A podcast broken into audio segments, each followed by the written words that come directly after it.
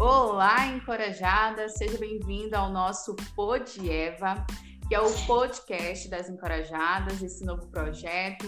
E hoje nós vamos dar o pontapé inicial com um episódio muito especial com duas convidadas da nossa equipe do projeto Encorajadas, que é a Dani Viúdos e a Stephanie Cristine. Sejam bem-vindas, meninas.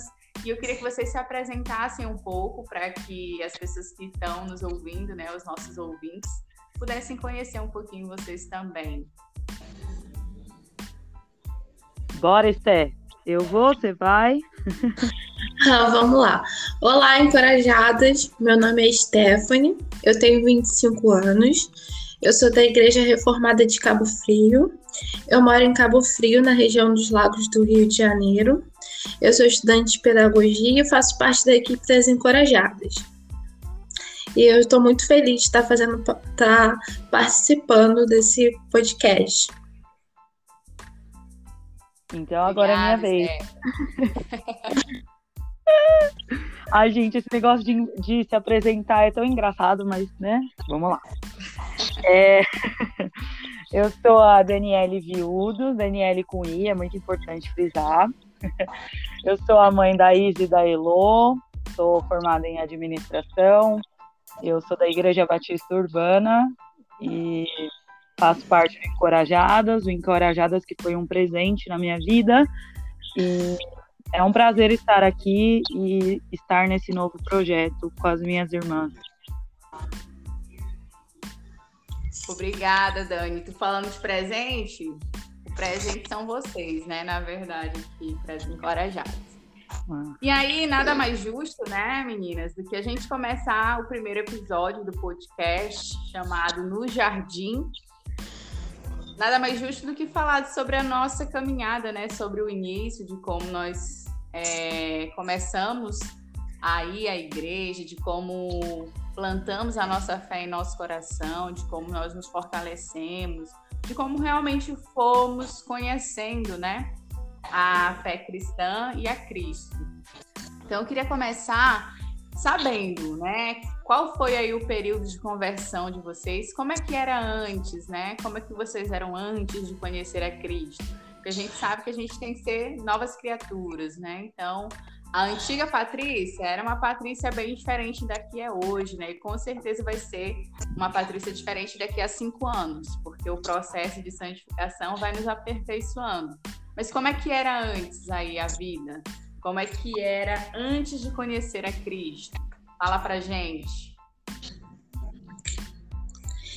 Então, eu comecei a frequentar a igreja, conheci a, a ter o contato, né? Com a igreja aos oito anos, antes dos oito anos. É, então eu não tive esse período de, né, de ter é, juventude fora da igreja e nem nada disso, porque eu fui bem nova é, para a igreja, né?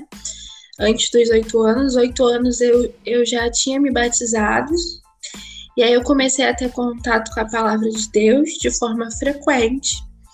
E até, a, até hoje eu estou na igreja, né? Mas assim, é, como você falou, Stephanie que era antes não é Stephanie de agora, né? É um processo, eu estou no processo, a gente está no processo do, do já e ainda não. E é um processo que é frequente, né? É todos os dias. E é isso aí. É verdade. É, um, é, é, é, falar de como a gente era antes, às vezes é estranho, ainda mais para quem começa a vida né, dentro da igreja desde criança, né? A gente não tem uma outra visão né, do que seja fora da igreja. Né? É ali desde pequenininho dentro da igreja, então realmente não existe muito o que falar antes, né? De como é que uhum. seria uma vida sem Cristo. E aí, Dani, como é que era a Dani antes? Dani, tu também. Eita! Olha, eu vou falar. Sim, vou falar uma coisa pra você. Poxa, Esté. Só, eu sou a filha da dor mesmo, né? Eu sou a filha da. que Deus tem que dar um, uns, uns, uns pega. o negócio é o seguinte: é nascida. Você não é de Deus, Dani? Que isso? Eu sou, mas eu sou a, aquela filha da, do pelador, pelo jeito, né? é, é aque, aquela base é, de sempre. Nas, o português correto é nascida e cuspida dentro da igreja, né? Cresci dentro da igreja, família completa, desde terceira, quarta geração, crescendo e, e, e frutificando dentro da igreja. E eu sou uma dessas desses frutos, né, de uma geração é, de cristãos da minha família. Agora, o processo meu de conversão, é, eu posso dizer que veio há uns três anos atrás, quando eu passei por uma situação onde eu me vi sozinha com Deus e, e aí de repente você vê que e agora sou eu e Deus e tudo que eu vivi até agora não era um relacionamento com Deus. Então eu sempre digo que eu cresci na igreja, eu era crente porque eu criei em Deus, mas servir a Cristo ou a minha verdadeira conversão com certeza veio dessa situação. E é, eu posso dizer que é muito gritante a minha mudança e eu acho que a coisa mais incrível que a gente ouve é as pessoas ao nosso redor quando elas começam a enxergar os frutos de Cristo na nossa vida, com comentários, nossa, como que você tá diferente? Eu, eu, eu tava comentando, né, esses dias no nosso grupo Encorajadas, aliás, fica a dica para vocês. é, que eu tive, eu tenho um, a gente sempre tem aquele pecado mais tendencioso, né? A gente nasce Sim. com aquele pecado que vai ser a nossa luta durante a vida. E o meu é a autojustiça e a ira né? E aí Deus me encontrou exatamente nesse ápice, assim, e, e ele tem trabalhado, mas a, a, mudança, assim, é gritante, né? Em relacionamento com Deus, em tomada de, de decisões, óbvio, que vou dizer para vocês, uau, ela virou é, 100% é, maravilhosa. Não, a gente sabe que o processo de santificação é um processo durante a vida, né? Toda. A gente ainda tem tanto para aprender, mas Cristo ele é tão poderoso que ele já fez tanto, né? Então, assim, a minha mudança eu posso dizer que foi uma mudança pela dor e, e posso dizer que até num processo bem radical. É, o meu processo é parecido com o de vocês também, assim, é um pouco parecido com o da Esther e um pouco parecido com a Dani, porque assim, eu sempre fui desde criança para a igreja, mas eu só me converti no ano de 2013. Eu, eu sei exatamente assim o momento, o ano, aonde é, que eu realmente entendi, né, quem Deus era e qual era o chamado dele para minha vida. Então, às vezes eu estava aqui pensando enquanto vocês estavam falando, olha que doido, né? Às vezes a gente não para para pensar qual foi o nosso primeiro encontro com Deus, né? O nosso primeiro momento com Deus, quando é que foi realmente ali que a gente é, conheceu quem Deus era. E aí, falando disso, eu queria saber em qual momento vocês tiveram a certeza de que Deus era aquele que salvava vidas, aquele que regenerava vidas, aquele que mandou filho dele morrer por nós, em nosso lugar, sendo nós ainda pecadores, né? Em qual momento caiu essa ficha para vocês? Aí que vocês já são do berço, desde, desde berço, né, dentro da igreja. Mas em qual momento caiu a ficha, né? Para Dani, ela falou aí que faz três anos, né, Dani? Que... Sim, o meu foi em 2010. Ou oh, 2000 e... Não, desculpa. É 2000 e... Peraí. 2019. 2019. Isso, 2019. Então foi nesse momento, Dani, que você disse assim. Foi, foi. É. Eu sei quem Deus é.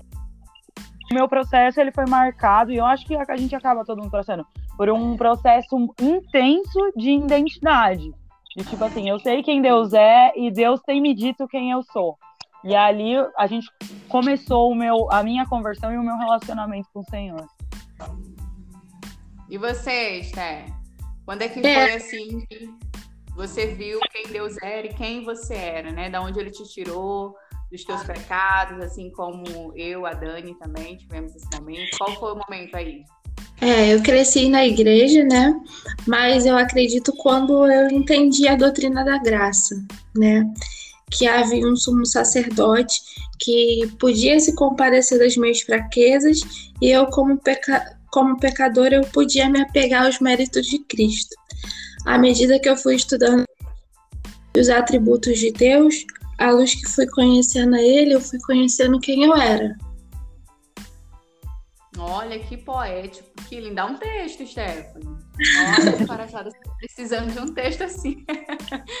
Tô brincando, mas é verdade, né? Quando a gente olha para Cristo e entende o papel dele em nossas vidas, né? Cristo ele não se resume somente em salvar a gente das nossas dores, né, do nosso sofrimento, mas ele nos salva de algo muito mais perigoso para nossa alma, que é a morte eterna, né? Que são os nossos pecados, porque o salário do pecado é a morte. Quando a gente entende isso através das doutrinas da graça, como a Stephanie aqui colocou, é algo realmente que vislumbra a nossa visão, né? Só que isso, muitas das vezes, é... traz algumas conotações difíceis, né? Até da gente entender, porque muita gente fora da igreja tem uma imagem de igreja, né, assim, um pouco pejorativa. Então, eu queria saber de vocês, é, já que vocês nasceram dentro da igreja, mas com certeza vocês tiveram momentos e momentos, situações e situações. E eu queria saber como é que foi os, os anos realmente em que você, vocês eram convertidas e aí passaram-se esses anos dentro da igreja. Como é que foi? Vocês tinham expectativas? quais eram as realidades para entender o corpo de Cristo? Como é que foi esse processo para? Eu vou falar, vou falar por mim, assim, é quando eu entendi a, minha real conversão, e, e aí a gente, quando a gente realmente não, por exemplo, hoje eu enxergo, porque uma coisa é muito real. A, é, é, sabe aquela divisão do Antigo Testamento e Novo Testamento?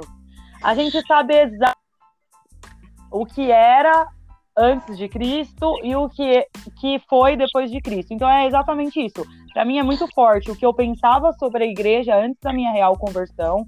Pensava que, que ai, as pessoas é, as pessoas são ruins, os irmãos não se ajudam, em todo aquele peso que a gente coloca, muitas vezes a gente ouve o mundo falando e a gente coloca como percepção dentro dessas questões da igreja.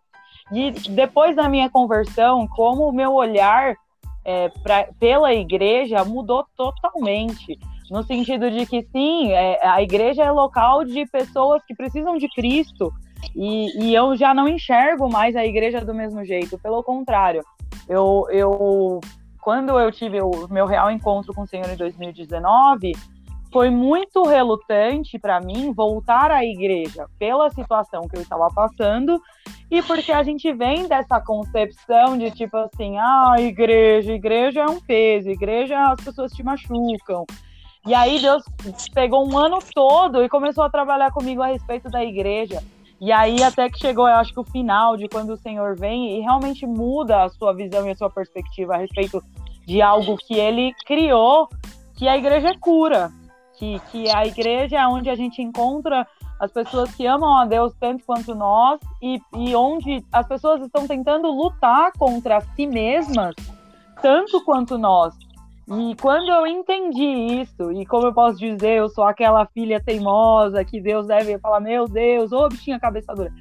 Quando eu entendi todo esse processo e, e vivi durante todo esse ano, foi um ano entendendo e relutando a minha questão dentro da igreja, eu, eu, eu, eu enxergo a igreja como um objeto gigante de cura, uh, um local onde uh, não tem como viver sem estar no meio dos nossos irmãos e como aonde eu tenho que me dedicar, seja como objeto de cura na vida dos meus irmãos, servindo é, e enxergando a graça e a misericórdia de Deus.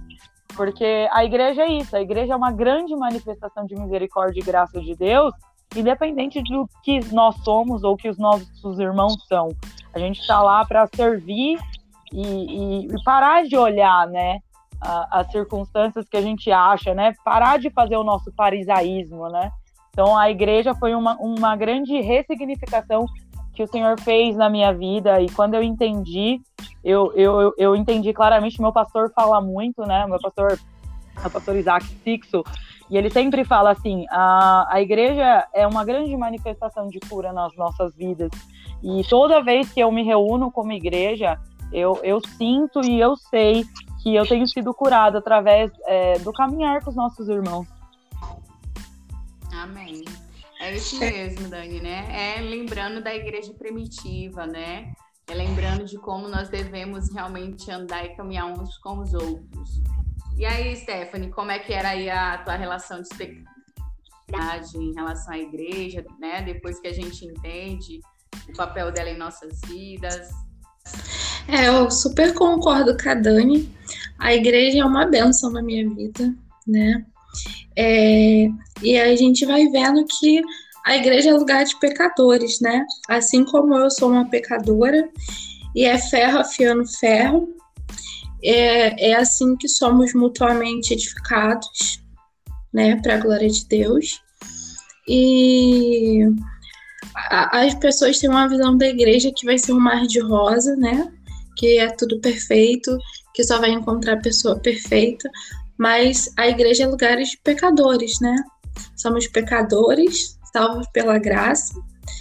E a gente outro a, a, a ser edificados mutuamente para a glória de Deus. Exatamente. É porque muita gente que não, não congrega em uma igreja e não é cristão e não acredita né, em Deus, eles, eles pensam que a igreja é um lugar onde tem pessoas é, preconceituosas, né? Que é o que a gente vê muito hoje em dia, né? Nós somos taxados de preconceituosos, nós somos os propagadores de ódio por eles também, eles dizem isso. Só que, na verdade, é como vocês falou, falaram, né, meninas? É, é, a igreja, é pessoas perfeitas, estão vivendo em comunidade para a glória de um Deus perfeito. A gente está tentando se espelhar, que é o único, né?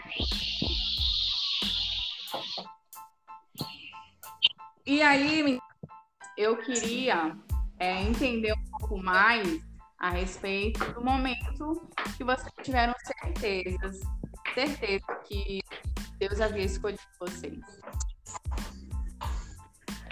O meu foi num processo de identidade monstruoso, assim. Até porque é, eu acho que quando a gente entende a nossa conversão e, tipo, de fato, a gente teve um encontro com o Senhor, ele automaticamente, eu acredito, pelo menos assim foi comigo, ele começa a trabalhar algumas coisas nas questões de identidade nossa, né?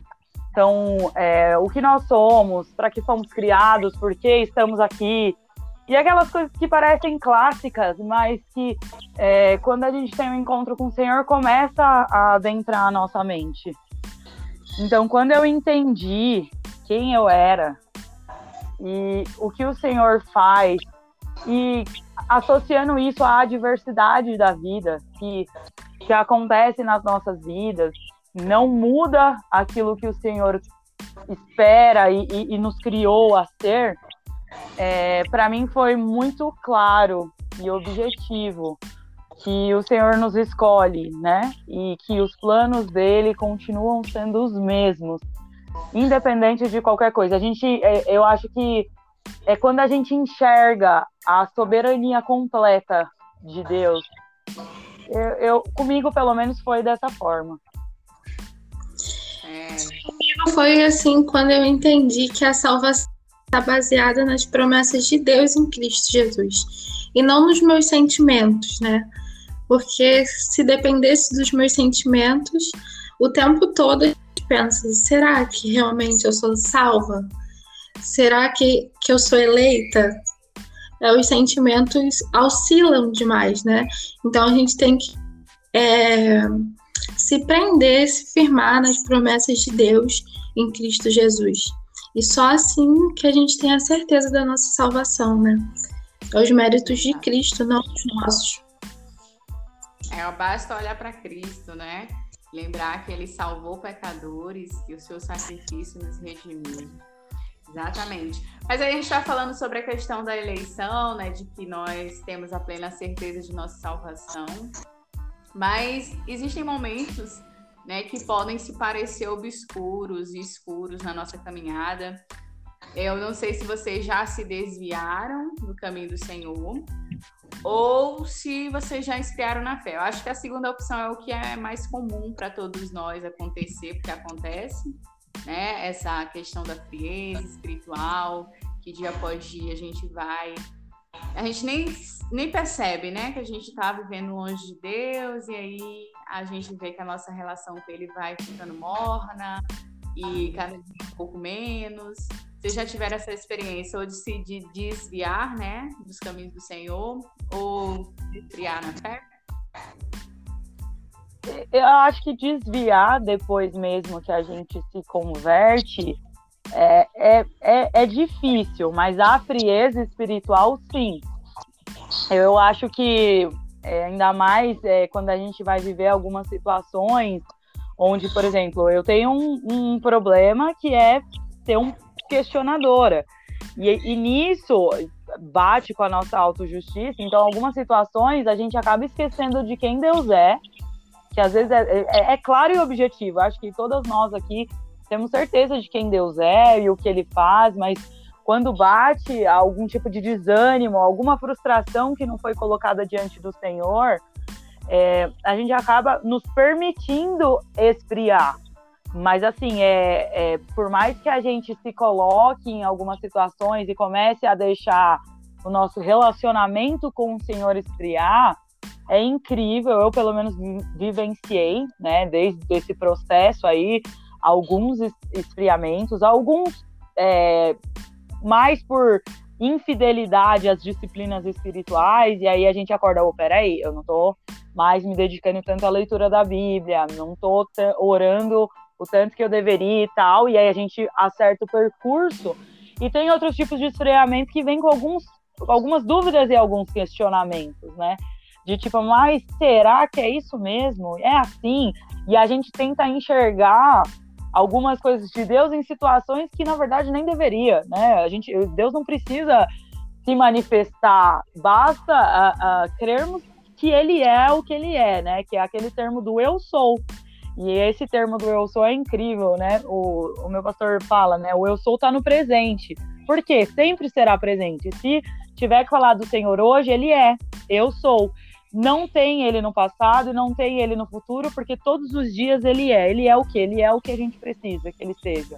Então, o esfriamento espiritual é, é, é real, é uma batalha, e, e, já passei por algumas, algumas mais intensas, outras de menor intensidade, mas é, por isso que eu, eu reforço a questão da eleição, porque não sou eu que fiz alguma coisa para encontrar o Senhor, mas em todas as minhas friezas espirituais e em todos os meus questionamentos, o Senhor me encontrou.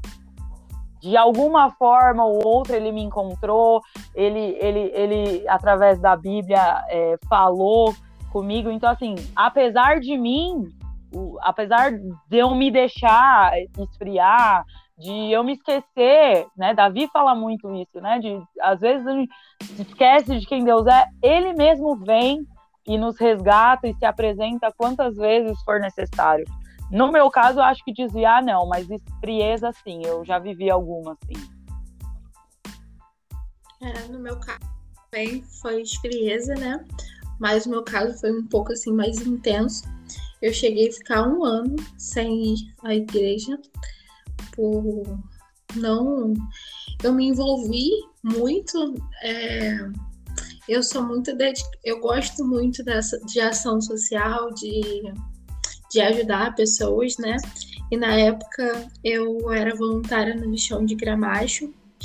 E assim, eu queria que a, a igreja fizesse algo. E aí eu por eu estar chateada, porque eu queria que a igreja abraçasse esse projeto, eu acabei me esfriando, sabe, da fé. E fiquei um ano sem ir à igreja, as pessoas me chamando e eu não ia à igreja.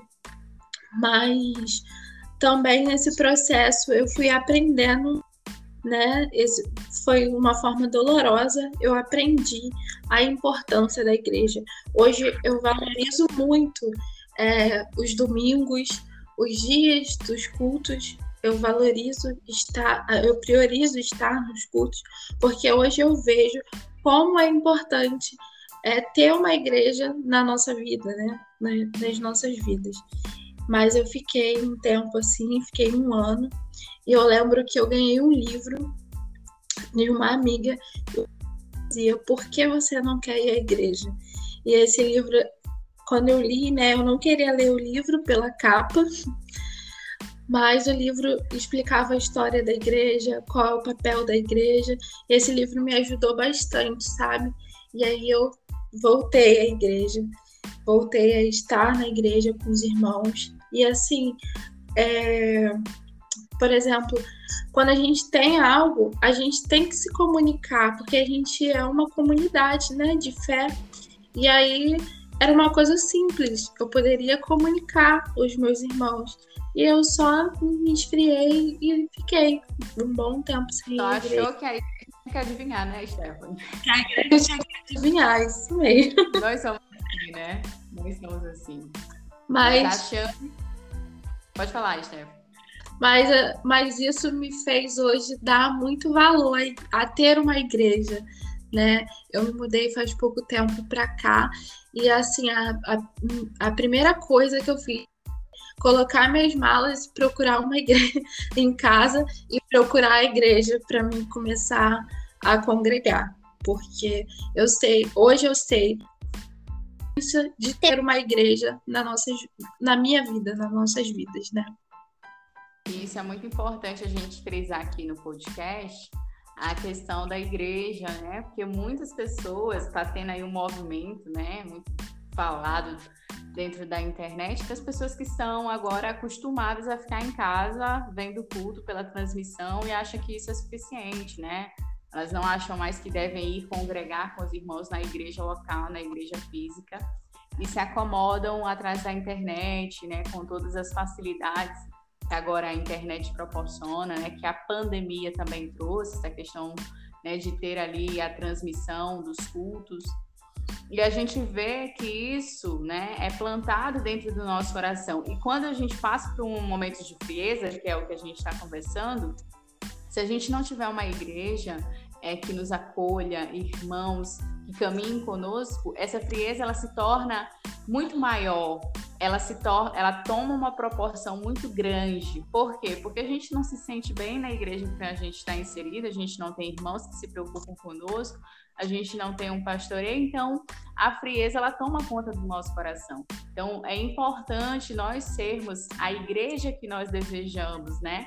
A igreja que nós almejamos. Ah, eu quero uma igreja que se relacione mais comigo. Então eu vou fazer isso, né? Eu, enquanto pessoa que compõe o corpo ali de Cristo, vou me relacionar com aquelas pessoas.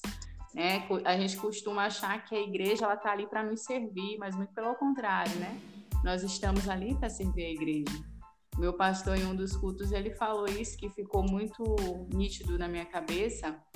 O pastor reverendo, reverendo Alain René, e ele diz que a igreja lá, ela não é prestadora de serviço, ela não está ali para prestar serviços né, para os membros. Muito pelo contrário, os membros estão ali para servir a igreja, né, para servir o reino.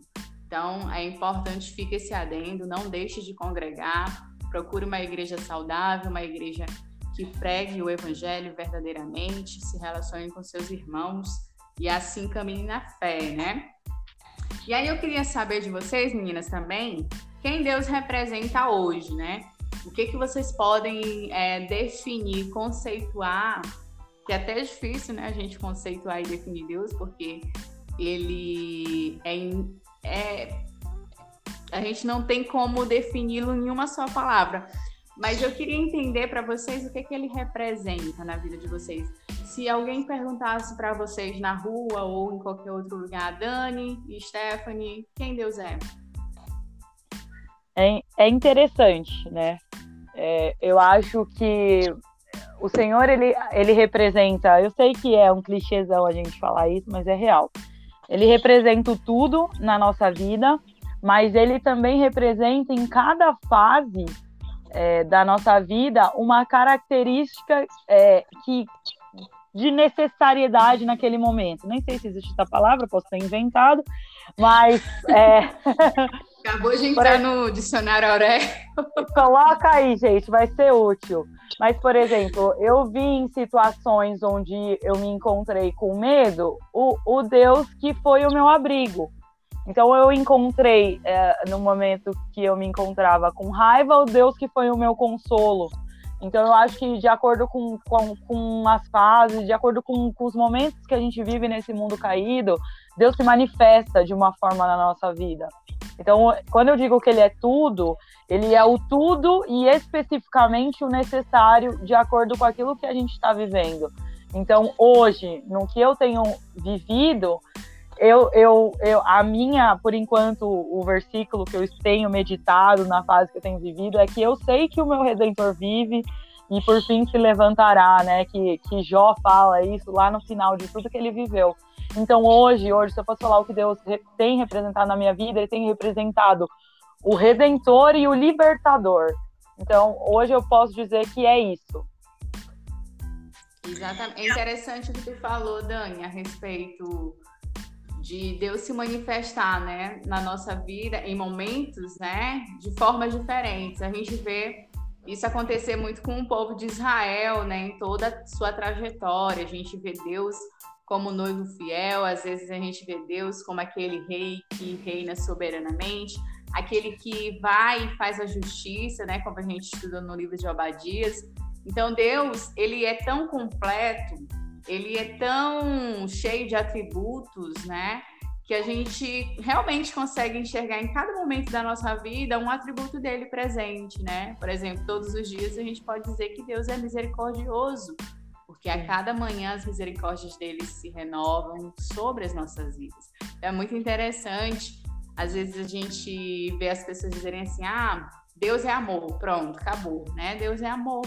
Porque é esse o conceito que muita gente tem, né? De que Deus é amor, mas ele não é só amor, né? Ele tem outros atributos, como a Dani aqui falou, ele se mostra, né? Através dos seus atributos na nossa vida, na nossa caminhada, dependendo de cada situação. E para ti, Stephanie, como é que é essa questão da eu representação achei... desse? Eu achei essa pergunta bem difícil, né, quando você me mandou. E aí eu pensei, nossa, eu teria que usar palavras inefáveis para descrever Deus, né? Porque ele é tão grande. É, para mim, ele representa o meu Criador, né? E o Criador de todas as coisas, o Pai, que diz que eu sou mais importante que os pássaros, é aquele que sabe quantos fios de cabelo há na minha cabeça. Para mim, é muito difícil responder essa pergunta, né? Mas é, como a Dani falou, em cada situação ele se revela um, um atributo dele, né? De quem ele é. Exatamente. Eu acho que de fato é como a gente está conversando mesmo, né? Dizer quem Deus é é muito difícil, mas tê-lo em nossa vida é, torna tudo fácil, né? Torna tudo mais compreensível. É, uma vez eu ouvi que para todas as para todos os questionamentos, para todos os problemas, Deus ele é a resposta e a solução. E às vezes a gente vê muitos coaches, né, falar isso, mas o sentido é que a centralidade de todas as coisas é Deus, né? Se o mundo existe, é para a glória de Deus. Se o inferno existe, é para a glória de Deus se os momentos bons existem é para a glória dele e se os maus momentos existem também é para a glória dele, porque tudo se permeia por, por suas mãos que estão é, orquestrando, né, manobrando tu, todos os acontecimentos, todos os fatos. Então, realmente, Deus, o que ele representa é muito mais do que a gente pode expressar, como a Stephanie também colocou. E aí, meninas, essas perguntas, né, elas fazem trazer a lembrança, né, do nosso primeiro amor, do nosso primeiro encontro, e é isso que a gente quer também deixar aqui para as nossas ouvintes, os nossos ouvintes, né? Pode ter homem aqui também, sejam bem-vindos, tá? Aqui a gente não está fazendo um podcast específico para mulheres, mas para todos aqueles que creem em Deus. E eu acredito que é importante de tempo em tempo a gente trazer a memória, né, do que quem Deus é, da onde ele nos tirou, de quem nós éramos, como vivíamos, né? Como eram as nossas expectativas, como é que a gente lida com as nossas realidades. A gente sabe que não é nenhum conto de fadas ser cristão, e isso a gente pode ver pelos países perseguidos, né? Onde os cristãos são perseguidos, na verdade, onde a igreja é perseguida nesses países. As pessoas dão a sua vida, morrem por causa do evangelho. E aqui no Brasil é muito fácil a gente ser cristão, né, gente? A gente se acomoda, a gente ri das piadas que as pessoas fazem em relação à palavra do Senhor, a gente aplaude muitas das vezes a zombaria que é feita contra nós cristãos. Então a gente vive uma realidade muito dualista, né? Que a gente finge ser alguém dentro da igreja e fora da igreja nós somos outro. Então é bem complicado, né? Mas trazer isso à memória é, nos faz relembrar do sacrifício de Cristo e da onde ele nos tirou e de quem nós devemos realmente agradar, não agradar este mundo, não se conformar a este mundo. E eu queria que vocês deixassem uma palavra de encorajamento para talvez alguém que esteja passando por uma frieza espiritual ou por alguém que ainda não se converteu verdadeiramente ao Senhor, ou para alguém que está desigrejado, para alguém que está é, triste, talvez, com a comunidade local em que estava inserido. Eu queria que vocês deixassem uma palavra de encorajamento para que esse irmão, essa irmã, pudesse lembrar novamente do primeiro amor e lembrar de quem Deus é. É. Eu separei uma frase, né? Que me tocou muito.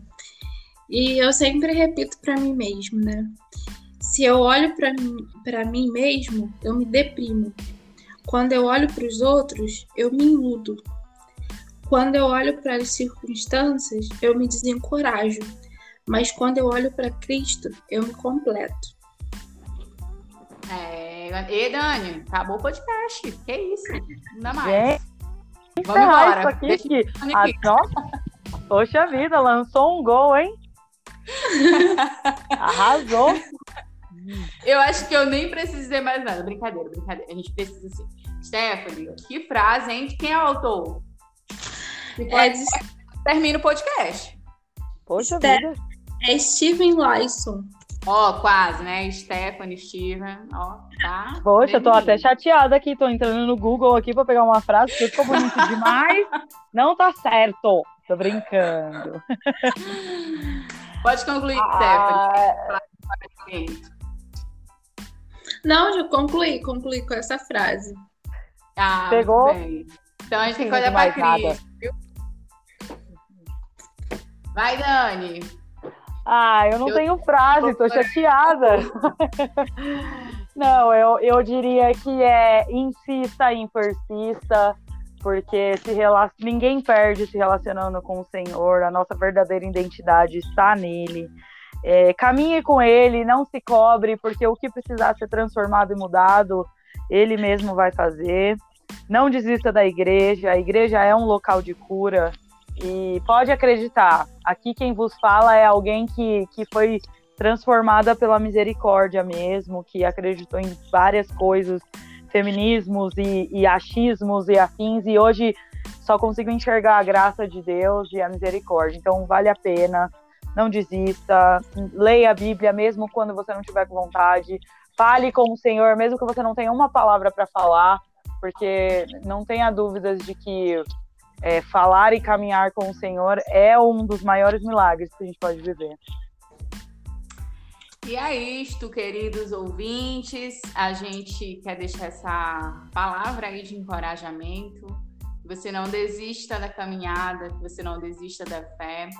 E como as meninas bem frisaram, o nosso alvo é Cristo e é Ele quem faz e opera tanto querer quanto realizar e a gente só busca a vontade dele através da palavra dele. E eu queria agradecer, meninas. Olha, foi um bate-papo muito legal, assim, uhum. muito edificante. Conhecer um pouco mais da história e da caminhada de vocês. Com certeza faz toda a diferença, até para que a gente olhe para a nossa caminhada e veja alguns pontos, né? E lembrando e, e, e, trazendo a memória o que a gente já passou e como é que foi o nosso processo de conversão.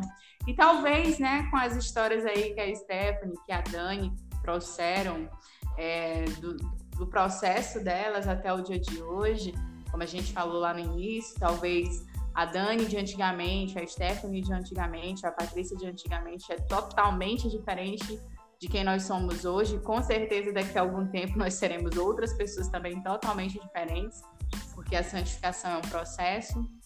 Mas que a gente lembre que lá no Jardim do Éden, né, nós tivemos ali a primeira mulher, que foi Eva, que foi criada e foi dado tudo a ela ali para que ela desfrutasse, para que ela tivesse é, a sua comunhão com Adão e a sua comunhão com Deus.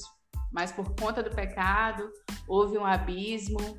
E agora, né, nós temos o intercessor, nós temos Jesus Cristo, que faz a ponte, a ligação completa, e onde não haverá mais nada que possa nos separar, né?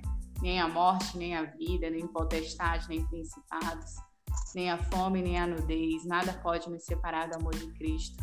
E isso é Amém. é maravilhoso, é algo que Eva não provou, mas que nós provamos. Então, que o Senhor nos ajude, né, em nossas caminhadas. Queria agradecer, Stephanie, muito obrigada. Dani, muito obrigada. Imagina. A gente vai por aqui é, o nosso podcast. Vocês querem deixar alguma palavra aí de agradecimento? Queria falar alguma coisa, mandar um beijo para alguém, quem sabe, né? eu quero agradecer. Eu, mando, eu quero mandar um beijo para minha. Mentira. Não, gente, eu quero agradecer. é muito bom estar aqui, poder falar desse processo que estamos ainda vivendo, estamos em construção. A minha vontade é que a gente possa caminhar junta se encorajarmos. E é isso. Estou muito feliz de estar aqui. Espero gravar outros e que edifique a vida de muitas pessoas. Ah, com certeza. Já vamos ter o próximo. É toda quarta-feira. Toda quarta-feira nós temos um episódio novo. Pode e... falar, Esther. Eu quero agradecer também pela oportunidade de estar aqui, né? E, e eu agradeço por fazer parte dessa equipe, Glória a Deus por ter me presenteado com a vida de vocês e que a gente é, possa seguir, né? É, edificando uma às outras mutuamente, nos encorajando, nos encorajando. E é isso. E é isso, eu agradeço vocês, meninas. Muito obrigada pela disposição, sempre dispostas a estarem nesse projeto. E a gente agradece também aos nossos ouvintes que vieram aqui, passaram um pouquinho do seu tempo conosco. A gente pede que vocês deixem aí nos comentários o que, que vocês acharam, ou também se quiserem compartilhar alguma coisa da vida, né, do processo de vocês, a gente também com certeza vai ser muito edificado. A gente deseja que Deus abençoe a todos vocês e até o próximo podcast. E o Pod Eva, ele tem um episódio novo toda quarta-feira. Então, na próxima quarta, a gente se encontra aqui. Meninas, um super beijo e beijo. até o próximo. Beijo. Até o próximo, gente. Valeu! Beijo. Valeu. Meninas,